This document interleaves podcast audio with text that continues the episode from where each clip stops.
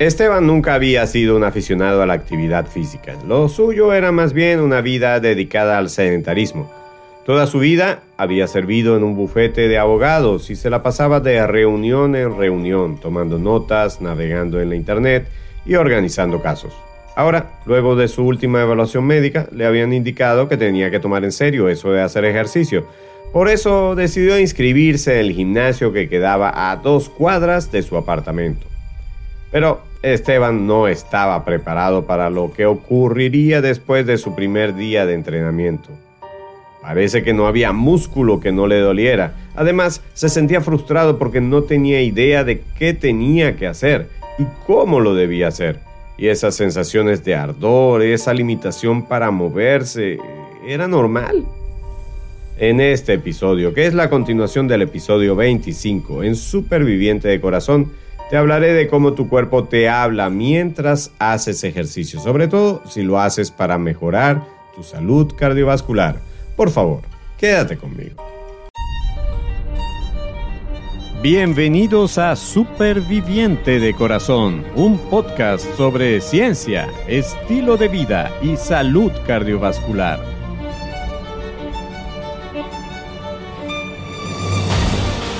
Soy tu anfitrión Enio Sánchez Brososki, fisioterapeuta cardiovascular y escritor. Hablemos sobre la salud de tu corazón. ¿Listos para empezar? Este podcast contiene información sobre temas relacionados con la salud y la enfermedad, pero no pretende en ninguna manera sustituir el consejo de tu médico tratante o de algún otro profesional de la salud. Hola, ¿cómo estás? Bienvenido, bienvenida al episodio número 28 de tu podcast de salud cardiovascular, Superviviente de Corazón. Estoy muy contento de que este podcast esté llegando a tus oídos, a tu mente y lo más importante, a tu corazón. Hoy te ruego me disculpes porque tengo bastante gripe y por eso la voz se oye un poquito extraña. Pero tratamos de seguir trabajando en este, en este servicio que te estamos ofreciendo, que es acompañarte para vivir una vida súper, a pesar de cualquier circunstancia que tengas desde el punto de vista de tu salud. Como te comenté en el inicio, Hoy te voy a seguir hablando sobre las señales que puedes sentir mientras haces ejercicio, sobre todo las relacionadas con el ámbito cardiovascular. En este episodio voy a comentarte específicamente aquellas señales que puedes percibir de otras partes de tu cuerpo. En el episodio número 25 te comenté sobre las señales que podían venir directamente de tu corazón. Algunas de ellas pueden ser nuevas si no estás acostumbrado o acostumbrada a hacer actividad física y ejercicio y por lo tanto podrían parecerte intimidantes en algún momento. Por supuesto, existen muchos otros órganos o sistemas que pueden darte alguna señal o advertencia mientras estás haciendo ejercicio, inmediatamente después de terminar tu sesión de entrenamiento o incluso horas y días después del ejercicio. Haré énfasis solamente en aquellas señales que tienen relación con tu salud cardiovascular y con el riesgo de complicaciones durante tu programa de entrenamiento inicial. Hablemos primero de los dolores musculares. Te voy a hablar de ellos. Los músculos son los órganos responsables del movimiento de tu cuerpo. Ellos son los encargados de convertir la energía química de los nutrientes, de los alimentos que consumes, en energía mecánica, que es la que puede movilizar las articulaciones y los diferentes segmentos de tu cuerpo involucrados durante cualquier actividad física. Los músculos pueden sufrir muchos tipos de dolores. Te relataré brevemente aquellos que debes tomar en cuenta para saber qué hacer con ellos. En primer lugar, te hablaré de los dolores que se presentan durante el ejercicio, que principalmente estén relacionados con la intensidad del esfuerzo que estás haciendo. Estos dolores los puedes reconocer porque ocurren mientras haces ejercicio, aparecen en algún momento de tu entrenamiento y desaparecen o disminuyen cuando bajas la intensidad de la actividad física que estás haciendo. Generalmente son dolores que podríamos decir están asociados a la fatiga del músculo y de alguna manera son deseables, puesto que indican que la intensidad del esfuerzo es suficiente como para estresar a tu músculo y posteriormente producir adaptaciones que serán beneficiosas para tu organismo. Son ejemplos típicos de estos dolores, el dolor en la cara delantera de tu muslo, el músculo que se llama cuádriceps, cuando manejas bicicleta o cuando subes escaleras. El dolor en la pantorrilla, los músculos gastrocnemios, cuando trotas o por ejemplo el dolor en los brazos, el músculo bíceps, cuando haces flexiones de codos con pesas. Lo bueno de este tipo de dolores o molestias es que te muestran cuáles son los músculos que estás entrenando o el grado de participación que tienen estos músculos de acuerdo con la intensidad del ejercicio. Lo malo es que pueden limitar el ejercicio porque te señalan una advertencia por parte del músculo que indica que está llegando cerca de su máxima capacidad y disminuyen tu rendimiento físico. Ahora bien, hay una situación importante que quiero resaltar relacionada con este tema. Para algunas personas hacer ejercicio es una verdadera tortura, sobre todo en aquellas actividades que involucran el uso de las piernas, como caminar. En tales casos, a los pocos minutos de comenzar a caminar, presentan una sensación dolorosa y quemante en las pantorrillas, muslos o nalgas, que progresa hasta impedir que la persona continúe caminando. En muchos de esos casos, esta sensación es progresiva y va limitando cada vez más la actividad física. Si tú presentas este tipo de dolor, debes consultarlo con tu médico. Las arterias coronarias no son las únicas arterias que se enferman en el cuerpo humano. También lo hacen las arterias de las piernas. Eso es lo que los profesionales de la salud llaman enfermedad arterial periférica y la progresiva limitación de la actividad física que la acompaña es llamada claudicación intermitente. Si presentas este tipo de síntomas, consulta a tu médico para que descarte esta condición y, de ser este tu caso, puedan proceder a su tratamiento adecuado, que por supuesto Incluye también un plan de ejercicio recomendado por tu fisioterapeuta cardiovascular. Por último, y sobre todo, cuando se hace entrenamiento de fuerza de alta intensidad, es posible que los músculos se lesionen. Si este es tu caso, debes consultar con un médico traumatólogo. Los músculos pueden sufrir desgarros o inflamaciones por exceso de ejercicio o por una técnica inadecuada. Te voy a hablar de otro segundo caso, segundo tipo de dolor muscular, aquellos dolores que se presentan durante el ejercicio, pero que se relacionan con la amplitud del movimiento que se está haciendo. Cuando te menciono el término amplitud, me refiero en particular a que en los ejercicios dinámicos, tus partes del cuerpo se pueden mover mucho, y a eso le llamamos mucha amplitud de movimiento, o se pueden mover poco, y eso se le dice poca amplitud de movimiento. Así, por ejemplo, cuando tú caminas, mueves poco los muslos hacia adelante, solo lo necesario para dar los pasos. Si subes escaleras, mueves un poco más los muslos hacia adelante y hacia arriba. Pero si haces karate, kung fu o algún otro arte marcial y tienes que dar una patada subiendo el pie a la altura de la cara del rival, es evidente que tu cadera tiene que moverse muchísimo hacia adelante y arriba. Tales movimientos pueden generar dolor en los músculos, pero no porque están fatigándose, como en el caso que te mencioné anteriormente, sino porque los músculos se estiran demasiado. Esos son los dolores de estiramiento que pueden irse aliviando a medida que vayas aumentando tu flexibilidad. De eso te conversaré en un episodio en particular. En tercer lugar, te puedo mencionar también unos dolores que son los que se presentan después del ejercicio. No aparecen durante, sino cuando ya terminaste de hacerlo. Ya debes haber experimentado este tipo de dolor. Son las llamadas agujetas, que son molestias que aparecen tardíamente y por eso su nombre dolor muscular de aparición tardía, así le llaman los expertos en salud. Te explicaré de qué estoy hablando. Te debe haber pasado en algún momento que decides tomar un camino empinado por una montaña, puede ser por una actividad recreativa si te esfuerzas mucho por suficiente tiempo y si tienes tiempo sin hacer ese tipo de actividad, cuando bajes de la montaña los músculos te van a doler mucho y pasarás dos o tres días con un dolor muy fuerte en los músculos que ejercitaste. Generalmente tienen relación con los esfuerzos inusuales, bien sea por la intensidad o por el volumen total de ejercicio que hayas hecho, aunque la razón de tales sensaciones aún no está del todo clara. Este tipo de molestias, que a veces pueden sentirse más durante tu próxima sesión de ejercicio, duran aproximadamente 3 a 5 días y por lo general se resuelven solas. Combinar compresas de frío y calor en forma alternada puede ayudarte a resolver este tipo de molestias. Por último caso de los dolores musculares que te estoy refiriendo, te hablaré de los calambres. La mayoría de las personas han experimentado calambres alguna vez en su vida y otros en bajada. Chiste incluido. Los calambres son contracciones musculares involuntarias y de gran intensidad. Tampoco está del todo clara la razón por la que se producen los calambres.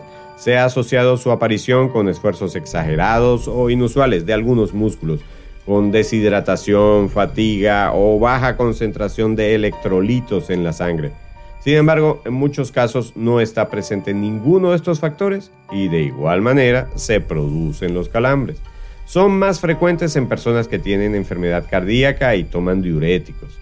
Para evitarlos se sugiere adecuada hidratación, estiramientos de los músculos que se van a entrenar y una dieta saludable, sin deficiencia de nutrientes y sobre todo electrolitos. En el caso de que aparezca algún calambre, un truco que da resultado con mucha frecuencia es contraer el grupo de músculos contrario a los músculos que sientes acalambrados. Por ejemplo, si se te aparece un calambre en los músculos de tu pantorrilla, te obligas a contraer los músculos que levantan la punta del pie. Y haces eso quizás colocando tu otro pie en contra del sentido del movimiento de levantar la punta del pie, haciendo algo de resistencia. Eso ayudará a relajar tus músculos acalambrados. En el caso de que tus calambres aparezcan con mucha frecuencia o con mucha intensidad, consulta con tu médico tratante. Pero no solo los músculos duelen, otra forma en que tu cuerpo te puede hablar es mediante dolores en las articulaciones y de eso te voy a hablar a continuación. Las articulaciones son los sitios donde se unen dos o más huesos y las estructuras que los mantienen unidos y lubricados. Ellas esencialmente permiten que los huesos se muevan entre sí. En ocasiones las articulaciones pueden doler y estos dolores pueden desencadenarse o agravarse durante o después de una sesión de ejercicio. Muchas veces el origen de este tipo de dolor es la inflamación de alguna parte de la articulación, tal como un ligamento o un tendón. A pesar de que los tendones son parte de los músculos, quise poner a los tendones en la categoría de dolor articular, porque muchas veces no es fácil para ti diferenciar este tipo de dolores. Si tienes dolores en las articulaciones que se presentan o empeoran durante o después del ejercicio, es muy recomendable que consultes a un médico internista, traumatólogo, reumatólogo o un fisiatra. En todo caso, te sugiero que suspendas la actividad que produce el dolor hasta que recibas un adecuado consejo profesional. Otra forma en la que te puede hablar tu cuerpo mientras haces ejercicio es a través del sistema respiratorio y hay algo que se llama la dificultad respiratoria. Te voy a hablar un poquito sobre eso, ¿sí? El sistema respiratorio trabaja en conjunto con el sistema cardiovascular a fin de proveer la adecuada oxigenación a los órganos de tu cuerpo. Ambos sistemas son absolutamente discretos. Tú ni te enteras de que tu corazón está latiendo o de que tus pulmones se están expandiendo, a menos que comiencen a presentar algunos problemitas. Tu respiración se puede acelerar y profundizar a medida que haces esfuerzos físicos más intensos. Durante el reposo, la respiración es casi imperceptible y para nada molesta. Pero en algunos casos, la respiración puede comenzar a sentirse incómoda e incluso preocupante. Como el tema que estoy tratando está relacionado con el ejercicio físico, debes saber que si haces un esfuerzo físico extenuante, es decir, de una gran intensidad, es normal que sientas que tu respiración podría eventualmente percibirse como forzada. Y eso no debe preocuparte. Sin embargo, no es normal que sientas que durante tus esfuerzos habituales la respiración se torne difícil o muy trabajosa. Tal sensación puede deberse a algunos factores, entre ellos una primera condición, cambio en las condiciones ambientales. Si las condiciones ambientales en las que te ejercitas son diferentes a las habituales, tu trabajo respiratorio podría verse afectado, sobre todo si te estás ejercitando en un entorno a una mayor altura sobre el nivel del mar, donde hay menos disponibilidad de oxígeno en la atmósfera. con porcentajes muy bajos o muy altos de humedad o con temperaturas muy altas o muy bajas. Tales situaciones ponen un estrés elevado en las condiciones respiratorias, lo que obliga a tu sistema respiratorio a trabajar más para sobrellevar esa crisis ambiental. Una segunda condición que puede hacer difícil o trabajosa tu respiración es la ansiedad o el estrés emocional.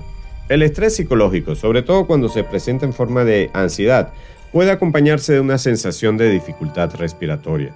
Fundamentalmente esto se debe a que la persona que está ansiosa se pone en un estado de alerta que incluye una mayor sensibilidad a las respiraciones y la manera en que se está respirando, lo que en una manera reactiva aumenta el número de respiraciones y por último aumenta la ansiedad. Es un círculo vicioso que tiende a perpetuarse a sí mismo. Si estás ansioso y tienes problemas respiratorios, puede ser que sea esa la causa y si tienes problemas respiratorios mientras te ejercitas, revisa que tu causa no sea la ansiedad por algún problema que esté desencadenando ese tipo de síntoma. La tercera condición que puede hacer difícil o trabajosa tu respiración es precisamente que tengas una enfermedad del sistema respiratorio. Es muy posible que mientras escuchas este episodio de tu podcast Superviviente de Corazón, aún tengas presente la reciente pandemia de COVID-19. La misma puso a los síntomas respiratorios a la orden del día. Muchos de tales síntomas se correlacionaron con un elemento que podía ser medido objetivamente, como lo es la saturación de oxígeno en tu sangre.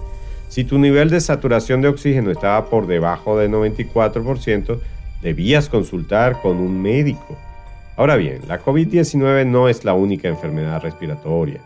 El asma, la bronquitis, el enfisema pulmonar, entre otras enfermedades respiratorias, incluso una gripe como la que yo estoy pasando ahorita, así como un sinnúmero de infecciones virales, pueden traer como consecuencia dificultad respiratoria en el momento de ejercitarse.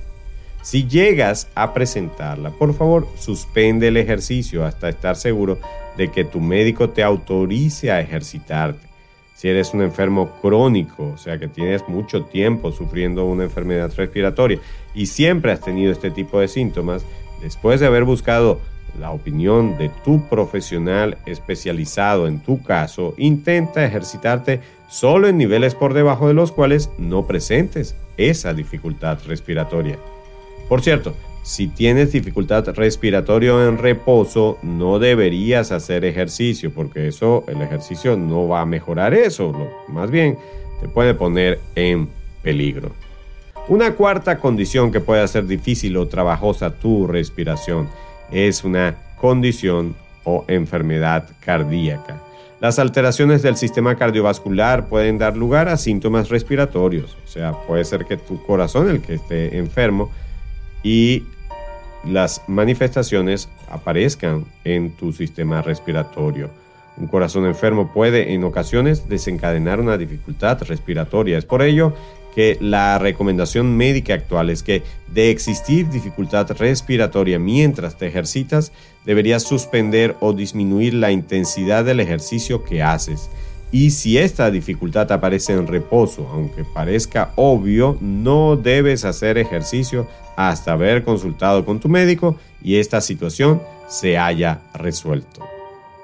Una cuarta categoría de señales que puedan aparecer durante tus sesiones de ejercicio físico pueden ser los mareos. Existen muchas razones para que una persona con condiciones cardiovasculares experimente mareos mientras se ejercita, sobre todo si estás empezando a ejercitarte si recientemente has comenzado a tomar medicamentos cardiovasculares o si te cambiaron tu medicación hace poco. Con todo, los mareos no son síntomas tan frecuentes en personas que se ejercitan, aunque de presentarse, deberían ser adecuadamente atendidos. En muchas ocasiones las personas con enfermedad cardíaca reciben medicamentos antihipertensivos, o sea, son drogas que hacen que baje tu tensión arterial, o fármacos que bajan la frecuencia cardíaca. Como consecuencia de ello, la cantidad de sangre que fluye hacia tu cerebro podría eventualmente disminuir, sobre todo durante los cambios de posición o durante los esfuerzos físicos. Por ello te recomiendo que en el caso de presentar mareos durante el ejercicio, te tomes la tensión arterial y la frecuencia cardíaca y consultes a tu médico para que el facultativo pueda decidir si es necesario ajustar la dosis de tus medicinas. Existen muchas otras causas de mareo, tales como el descenso en el nivel de azúcar en la sangre, sobre todo si sufres de diabetes. Por ello es recomendable que si tienes esta condición, o sea, la diabetes, tengas siempre tu glucómetro a la mano, el medidor de glucosa en sangre, para que puedas medir tu nivel de azúcar, que se llama glucemia o glicemia, depende del país donde estés. Si tienes mareos frecuentes o muy molestos, siempre debes consultar con tu médico. Por último, pues existen otras señales. No te puedo mencionar todas. Estoy mencionando algunas que son de las más frecuentes. Te puedo decir que también puede existir frialdad en la piel, piel pálida, sudoración fría y otras manifestaciones que pueden ser también señales que deben ser tomadas en cuenta porque pueden indicar algunos desajustes que está teniendo o sufriendo tu sistema cardiovascular o tu sistema nervioso autónomo. Muchas veces tiene que ver con la fuerza o frecuencia de tus latidos, con la presión con la que viaja tu sangre o con la forma en que se distribuye la sangre en tu cuerpo. Sea cual sea la causa, te recomiendo consultarlo con tu médico si te sientes si te pone pálido y te dicen estás muy pálido o si tienes la piel muy fría. Consúltalo con tu médico. Hasta aquí esta breve revisión. Existen otros aspectos que, si Dios quiere, tocaré en otros episodios. Debo volver a escribirte que si sufres o has sufrido una enfermedad cardíaca o si tienes algunas molestias que te hacen pensar que tal vez tu corazón no está del todo bien, el primer paso que debes dar es consultar a un médico, preferiblemente un cardiólogo. No debes intentar resolver tu problema de salud sin tomar en cuenta el criterio de tu médico.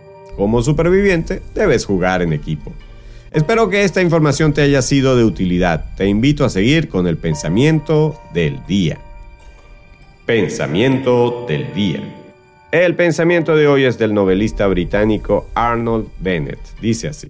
No puede haber conocimiento sin emoción. Podemos ser conscientes de una verdad, pero hasta que no hayamos sentido su fuerza, no es nuestra. A la cognición del cerebro hay que añadir la experiencia del alma. Te lo repito. No puede haber conocimiento sin emoción. Podemos ser conscientes de una verdad, pero hasta que no hayamos sentido su fuerza, no es nuestra. A la cognición del cerebro hay que añadir la experiencia del alma. Para reflexionar. Tu identidad como superviviente se va a ir reforzando a medida que le sumas a los contenidos que intentamos compartir contigo más y mejores experiencias en tu vida cotidiana. Pero para convencerte de que comiences a cambiar hábitos, tienes que conocer cómo hacerlo. Y de eso queremos encargarnos nosotros.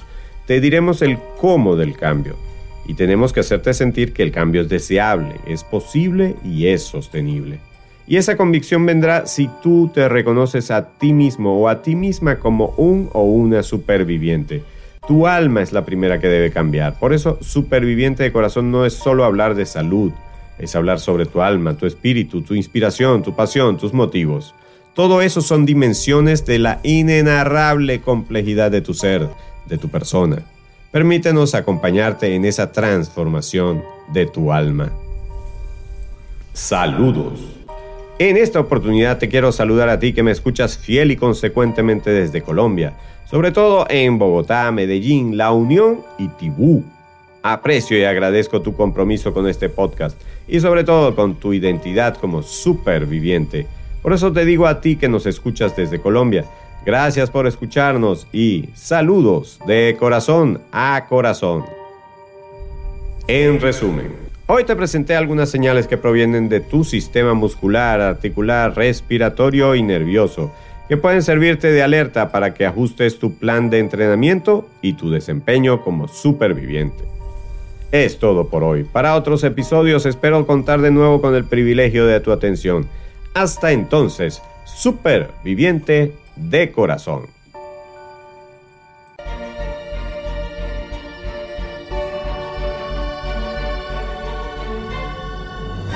Por hoy llegamos al final. Gracias por tu amable atención. Si te gustó este episodio, suscríbete y descarga otros episodios. Síguenos en nuestras redes, comparte el podcast con otras personas y si quieres, califícanos con 5 estrellas. Eso es de mucha ayuda en esta labor. Busca más información y recursos en nuestra página web www.super-viviente.com. Recuerda que superviviente son dos palabras y super lleva tilde. Hasta el próximo episodio, donde seguiremos hablando con fundamento sobre la salud de tu corazón.